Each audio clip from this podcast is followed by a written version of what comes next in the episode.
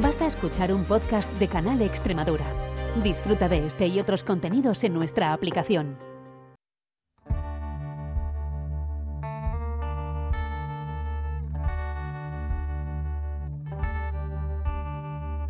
Las perras de Pavlov con Olga Ayuso.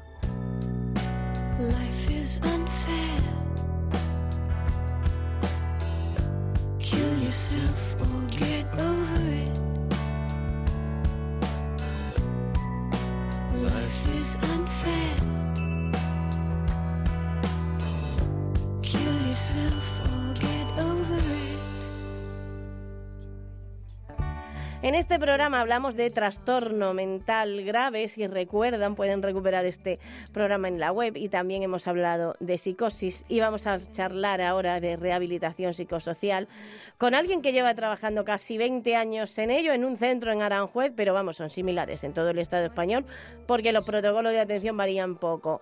Saben que hay pisos, por ejemplo, pero la rehabilitación psicosocial no se refiere solo a pisos tutelados. Hay mucho más. Es un modelo de atención. Así que vamos a contarles qué es la rehabilitación psicosocial, cómo ha cambiado, porque digo yo que en 20 años habrá cambiado mucho, cómo puede ser más efectiva. Le podemos hacer una carta a los Reyes Magos, no sabemos de cuál año. Así que allá vamos. He subido una escalera que no sé cómo bajar. Y vamos a hablar precisamente de eso, de rehabilitación psicosocial, de intervenciones, de los apoyos, de trastorno mental grave, con Carlos Rebollera. Carlos, bienvenido, ¿qué tal? Muchas gracias, pues muy bien. Bueno, con un poquito de trancazo, Sí, con ¿no? todo el mundo. Pues, como todo el mundo. la- la- en verano podemos decir lo mismo, como todo el mundo, y en invierno podemos decirlo en cualquier parte, vamos. Efectivamente, efectivamente. Nada, Olga, pues muchísimas gracias por invitarme para hablar de, de este tema que sí, es, eh, vamos, a donde estoy dedicando básicamente tu vida profesional, claro. Mi vida profesional durante pues durante los últimos 20 años, efectivamente. Sí. Sí, que se dice pronto, pero bueno, ya Exacto. uno, uno va cumpliendo Sí. ya una edad. Sí, sí, no, ya tenemos una edad todos, exacto. Yo a veces lo pienso y digo, uy, llevo 18 años aquí en el canal Extremadura y antes, y luego digo, Dios mío, sí, claro, si es que ya llevamos 20 y pico años de profesión, ¿qué se le va a hacer? Es que vamos cumpliendo, claro, sí, vamos cumpliendo uno- años y menos mal, vamos, o uno- sea, Uno, uno va diciendo, madre mía, ya ya ya de, de casi todo ha pasado, han pasado 10 años, Sí, ¿verdad? 10 o En 20 o esto, 30 o 20 o incluso, 30, sí, sí, exacto, sí. Muy bien. Así Pues, que vamos a hablar de rehabilitación psicosocial, que yo te iba a preguntar, bueno, trastorno mental grave primero, porque hablamos con Jesús de trastorno mental grave, pero vamos a refrescar qué es y qué comprende y por qué hace falta que la gente tenga rehabilitación psicosocial si tiene trastorno mental grave. Vale, pues eh, a ver, la definición de trastorno mental grave, a diferencia de, de los diagnósticos que se utilizan habitualmente, bueno, pues eh, por ejemplo, pues el de esquizofrenia, trastorno bipolar, ¿no? O sea, Sí. que harían referencia, pues eso, a, a- a lo que podrían englobarse dentro de los trastornos mentales graves, no es eh, una acepción que maneje, que se maneje habitualmente en los manuales diagnósticos, ¿no? Sí. Como pueden ser el DSM o la CIE-10 y demás. Es, eh, bueno, pues un concepto diferente, ¿no? Que tiene que ver con la gravedad de la sintomatología y con el tiempo de duración. Vale. Básicamente, ¿no? Estos serían un poquito lo- los parámetros que, que lo definen, ¿no? Exacto. Entonces, cuando hablamos de una persona con trastorno mental grave, hablamos de una persona cuya sintomatología propia de la problemática, que bueno, sintomatologías como yo imagino que ya habéis hablado, sí. hay de múltiples tipos, ¿no? Exactamente. Eh, eh, en este sentido, pues eh, Alucinaciones inter- visuales, auditivas. por ejemplo, la sintomatología negativa, ¿no? De, Claro. de la psicosis, Exactamente. etcétera, etcétera. O yo qué sé, o estar muy arriba, ¿no? De ser un poco ciclotímico, estar muy Eh, arriba. Y, y comerme el mundo, exactamente. Y luego un amigo mío con trastorno bipolar decía, madre, es que esto es así. A veces te comes el mundo y otras veces te quieres morir. Y dice, luego con medicación vas bien, vas bien, pero... Va bien, va bien, pero... Dice, con medicación y con pero- terapia vas bien, sí, él es Va muy bien, pro terapia, va bien, pero, pero decía, madre, dice, Dios mío de mi vida, o sea, que es, que es así. Que, Sí, sí. Pues, pues nada, en esto, en esto, Olga, básicamente ya, ya te digo que, que, a ver, para la definición de trastorno mental grave hablamos de, de personas cuya sintomatología pues interfiere de forma importante en su calidad de vida y en su funcionamiento cotidiano, ¿no? Exacto. Podríamos decir. Y hablamos de trastornos que tienen una duración en el tiempo. ¿No? Sí, En sí, que duran casos, bastante, exactamente. claro, en O a lo mejor para toda la vida, claro, sí, que son crónicos. son- por ejemplo, cuando hablamos de esquizofrenia o de trastorno bipolar, eh, estos son trastornos crónicos, ¿no? En, en esto. Entonces, claro, trastorno mental grave, pues haría referencia a esto, básicamente, ¿no? Sí. Por, por resumirlo, ¿no? Y por eh, clarificar. Eso. Y como hace falta, claro, hace falta rehabilitación psicosocial porque tu Claro. vida se ve mermada. Eso es, eso es. Claro, por hacer un poquito de historia, Olga, la rehabilitación psicosocial, bueno, pues eh, haciendo un poquito de historia, yéndonos, por ejemplo, a los años 50, 60, ¿no? Anteriormente a los 50, a los 60, la psicofarmacología no existía, ¿no? Sí. Entonces, las personas eh, con un trastorno de este tipo eh, tenían a estar encerradas en lo que anteriormente se conocía como Manicomios, manicomios. exacto. Efectivamente. A partir de los años 50 o 60, la aparición de la psicofarmacología pues cambia muchísimo este panorama, ¿vale? Y entonces, pues claro, determinada sintomatología, la sintomatología positiva de la psicosis, eh, en ese sentido empieza pues a de alguna manera a controlarse por medio de estos psicofármacos, ¿verdad? Pero claro, los psicofármacos son lo que son y ayudan a lo que ayudan, ¿no? En, en este sentido, yo creo que todos ya conocemos que la psicofarmacología por sí misma tampoco Sí, no va- arregla, o sea, arregla, Eh, arregla me refiero. es necesaria en determinados casos. es, Eh, es. No sé yo que este tema, lo, este melón lo abriremos en próximas perras, pero claro, eh, Sí. los psicólogos van normalmente. Yo creo que hay como una, una división, Carlos, entre psicólogos y psiquiatras. Unos te dicen la Sí. farmacología es completamente necesaria y los psicólogos suelen decir sí, pero no tanto como se da. ¿sabes? Claro, yo creo que en el Claro. medio está la virtud, Eso. ¿verdad? Eh, en esto, o sea, va- vamos a ver, o sea, la, la psicofarmacología para trastornos de estos, como los que estamos hablando hoy, ¿no? Sí. O sea, es eh, eh, en muchos casos imprescindible Claro. en esto, ¿no? O sea, porque de alguna manera Sí, eh, con esquizofrenia, por persona, ejemplo, claro, con claro, trastorno la- bipolar. La estabilidad necesaria Sí. para que luego la persona pueda trabajar en su proceso de rehabilitación o de recuperación. ¿no? Sí. O sea, si no existe esa base, ¿vale? Difícil es que la persona pueda mm, llevar a cabo un proceso de, de este tipo, ¿no? Hmm. Pero, pero claro, si solamente es psicofarmacología, ¿verdad? Y no hay estos procesos, pues eh, digamos que, que la persona está estable, pe- pero no evoluciona, Claro. no, no, no, no reconstruye, quiero Mm. decir, o sea, no, no, eh, claro, entonces eh, las dos cosas son sumamente importantes.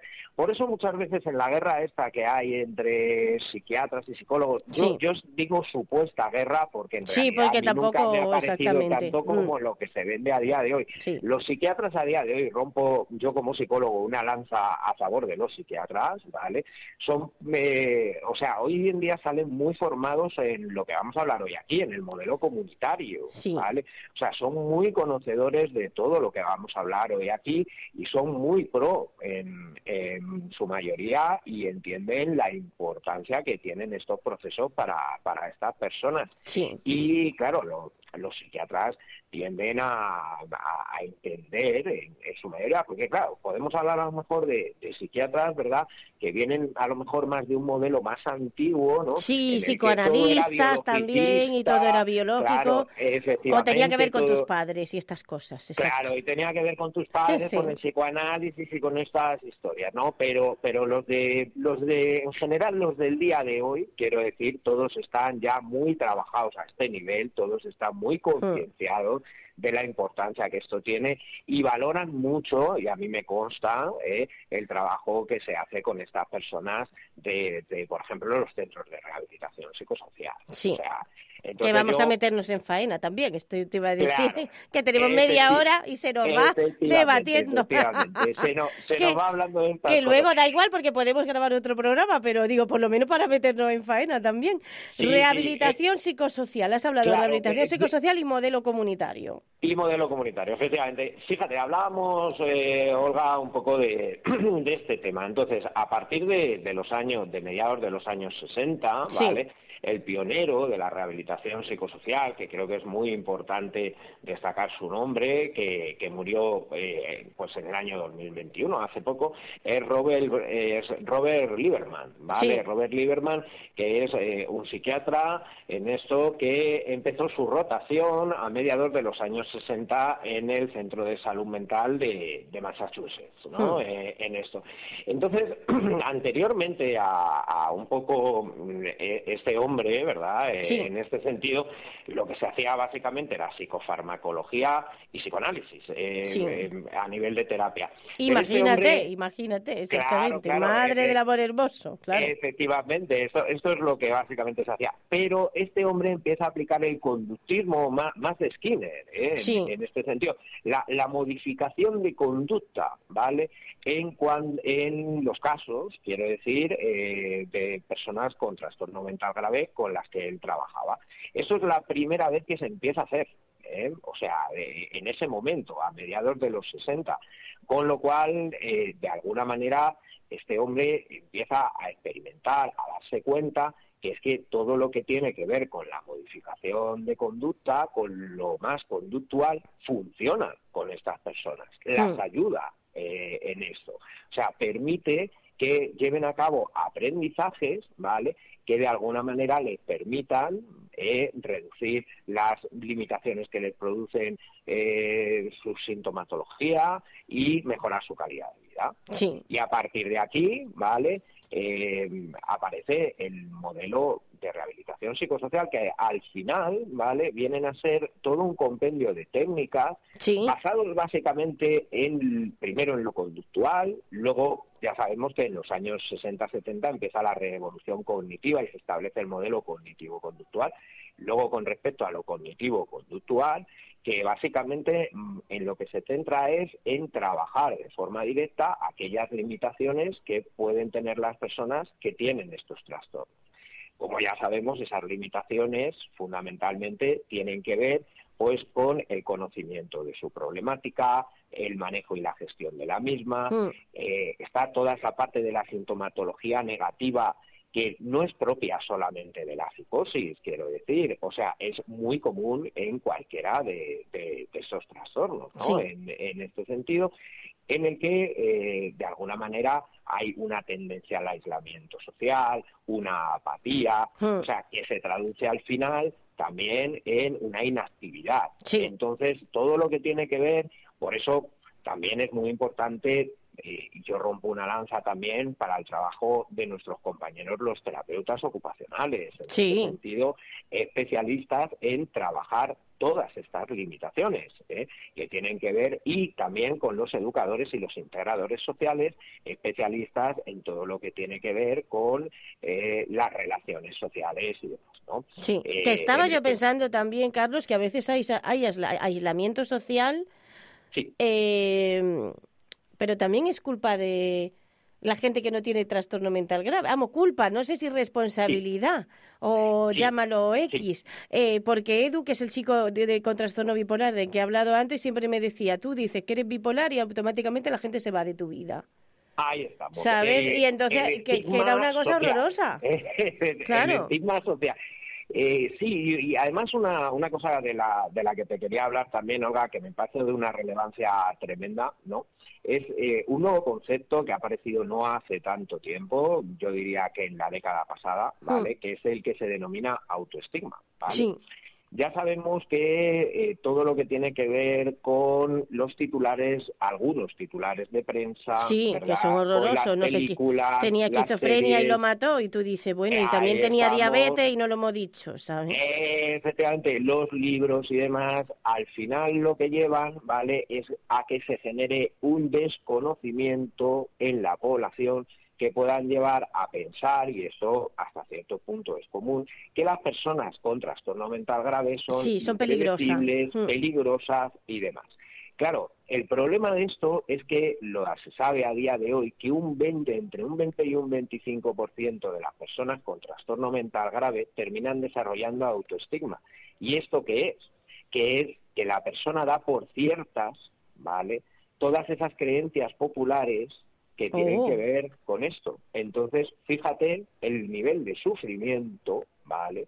Y el nivel de angustia y malestar. Hombre, imagínate que está todo el día pensando soy un asesino. Así es. Por así Dios. es. Sí, sí. no, Aunque no una- matado a nadie en 48 Claro. años, ¿sabes? Soy O sea, peligroso, soy irrecuperable, no hay nada que hacer conmigo en esto. ¿por qué me ha pasado a mí esto? Exactamente. Efectivamente. Y entonces, esto es una de esas cosas que a día de hoy en los centros de rehabilitación psicosocial trata de detectarse, se trata de detectar y trabajar de forma directa con aquellas personas que lo que, que lo desarrollan Mm. que gracias a Dios no lo desarrollan todas las personas con trastorno mental, pero hablamos de uno de cada cuatro, de uno de cada cinco, que es un porcentaje que no es pequeño. No, ¿eh? no, no, es Digo, grande, o sea, exactamente, claro, muy claro. grande.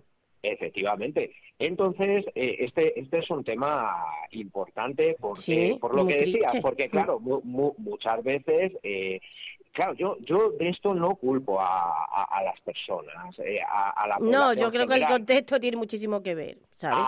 Todos hemos o sea, crecido pensando que una persona con esquizofrenia era muy peligrosa.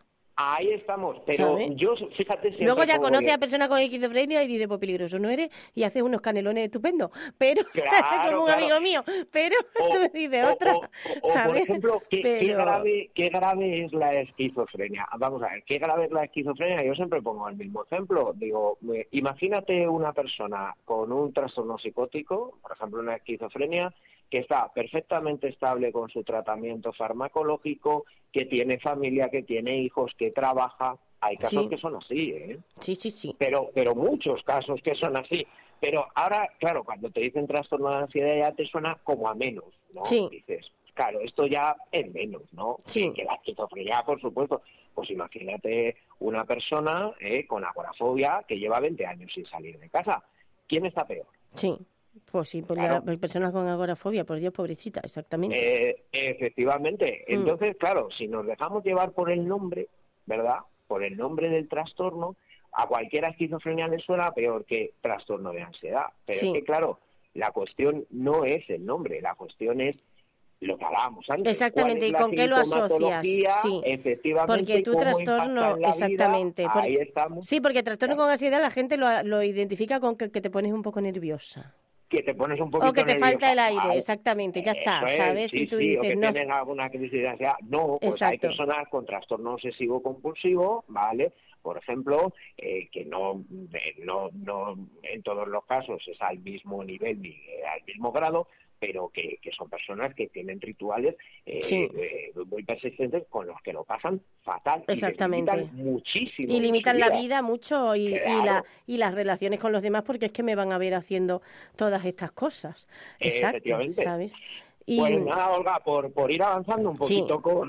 Claro, con estaba yo pensando, digo, porque la rehabilitación psicosocial es un modelo al final, o sea, me refiero un hay modelo, un modelo de trabajo. muchos aspectos en los que se puede, porque claro, la gente, yo pienso, por ejemplo, siempre en algo psicosocial y pienso siempre en pisos tutelados. No sé yo, Claro, que los hay también, claro. También, también los Pero hay, que no es sea, solo el piso tutelado.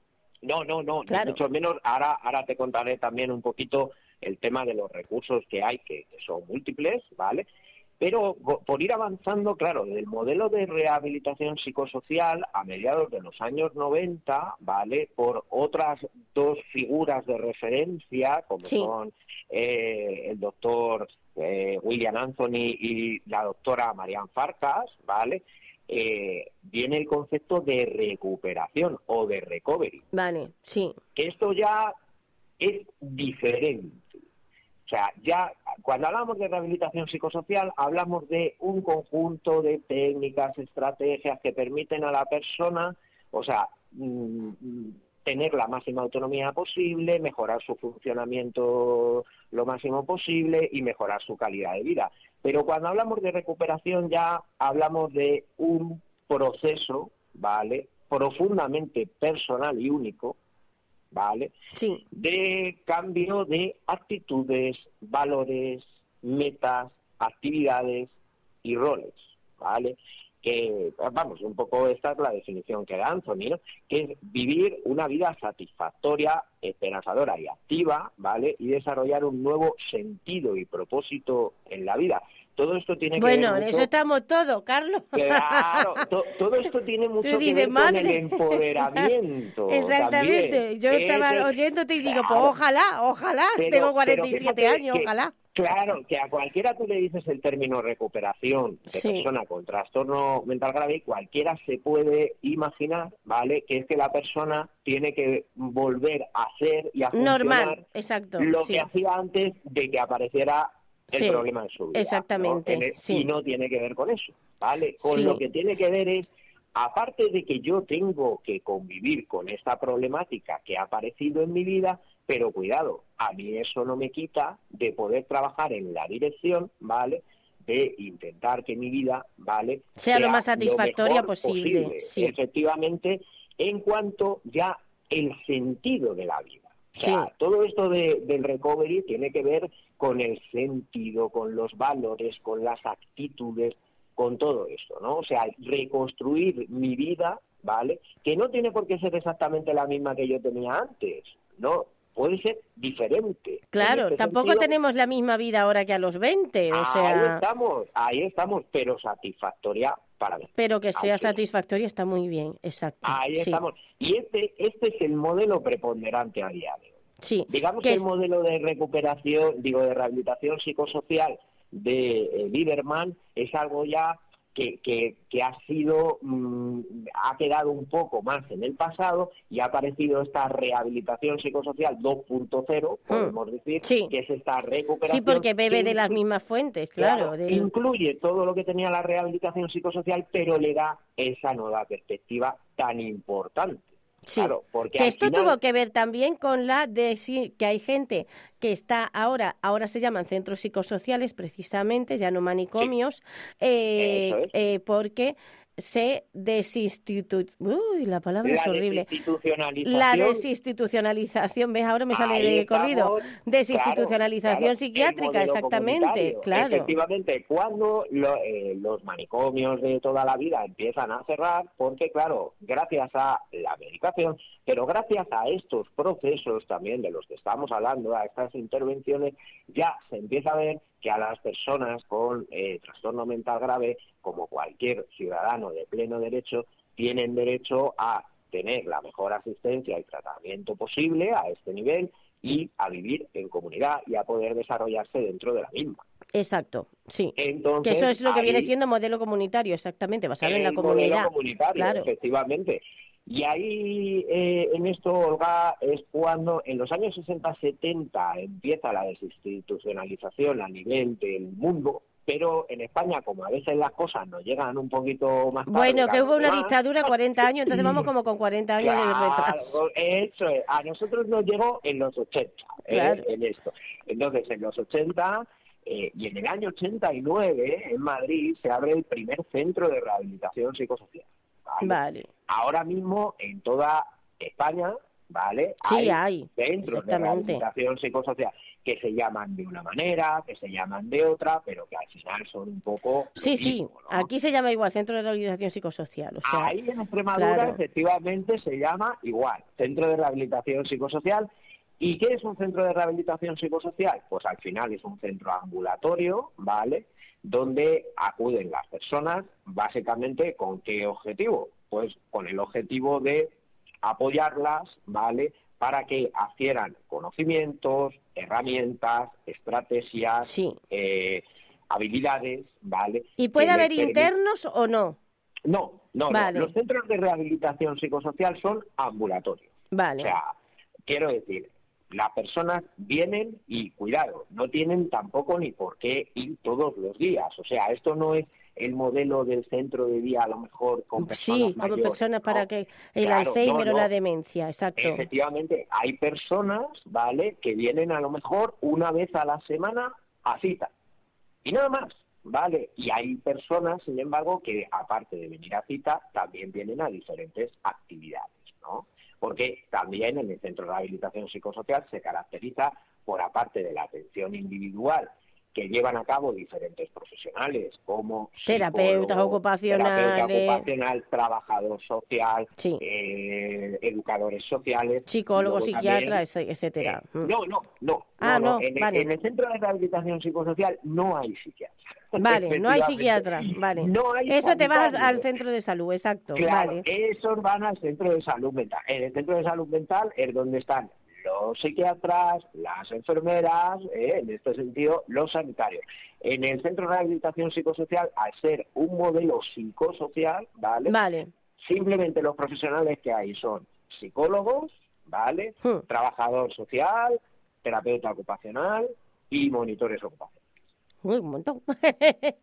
Simplemente, digo, pues hay un montón de gente. Claro, Vale. eh, bueno, pues en un centro de rehabilitación psicosocial efectivamente puede haber en torno a dos, tres psicólogos, suele haber un terapeuta ocupacional, un trabajador social y, y en torno puede haber eh, tres eh, monitores ocupacionales. Sí, puede Vale. ser un equipo de, de ocho o nueve personas habitualmente. ¿eh? El punto En supongo este- yo que será que hacen falta más recursos también. Hombre, eh, Pues sí. vamos a ver, Hombre, eh, pues sí.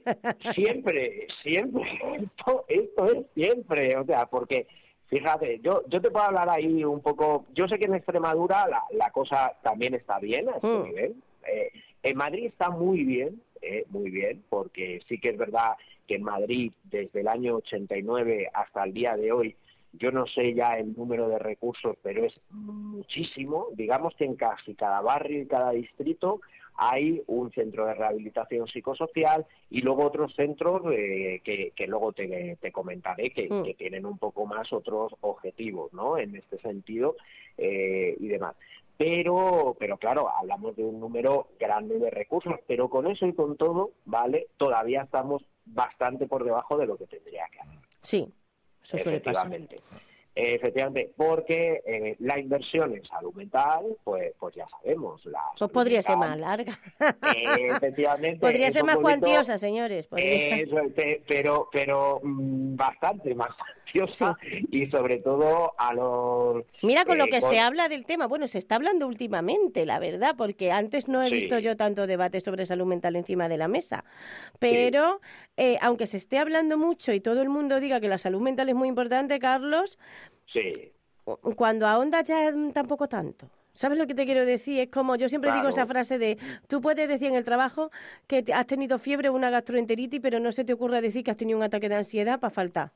Efectivamente. ¿Sabes? O sea, cuando nos ponemos a hilar ya no es tan importante la salud mental. Claro, claro, pero, pero porque al final esto tiene que ver un poco con lo que hablábamos antes, Olga, de, del estigma, que todavía existe y hay enfermedad mental eh, y, y que hay que hacer un enorme trabajo ahí. Hombre, el estigma, podemos decir que a día de hoy, año 2024, es muchísimo menor que el que podía haber, pues por ejemplo, en los años 50, 60, 70, incluso en los 80. O sea, Sí. en esto ha habido un gran cambio, ¿no? Un- una concienciación importante, pero aún así esa idea, ¿vale? De que es que mm, si voy al psicólogo van a pensar que Sí. no estoy bien, tal. Claro, y, y luego el, el cómo valoramos las enfermedades físicas y el cómo valoramos la- las mentales. ¿no? Sí, eso Porque, es claro, distinto, exactamente. Efectivamente, Sí. una, una persona, te quiero decir, que tiene diabetes, pues, pues, estupendo, ¿sabes? Sí, O- pero o ya, te- exactamente, es distinto Pero cuando ya completamente. que tenemos Sí. ansiedad y, y ya ni que decir tiene, si decimos, por ejemplo, pues, pues que tenemos una psicosis o un trastorno bipolar. Bueno, eso pues ya sería exactamente. Que vamos a seguir hablando porque se nos acaba el tiempo, aunque a ti te parezca. Entonces, que hayan nada, pasado 10 eh, minutos. Pero claro, claro.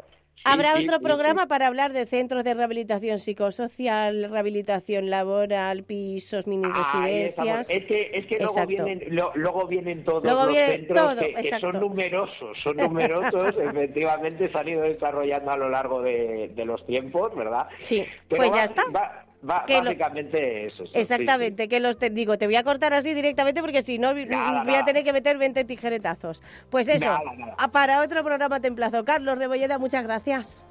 Pues nada, a ti, Olga, y un placer eh, una, esta charla tan agradable con, contigo eh, en, esto y poder hablar de todo esto, bueno, pues para poner nuestro granito de arena para que la gente conozca esto que yo creo que es importante.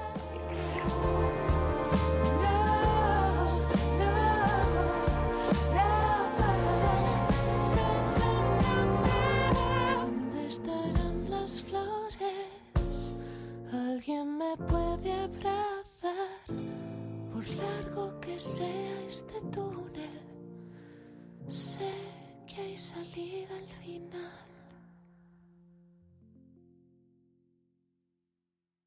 Has escuchado un podcast de Canal Extremadura. Disfruta de este y otros contenidos en nuestra aplicación.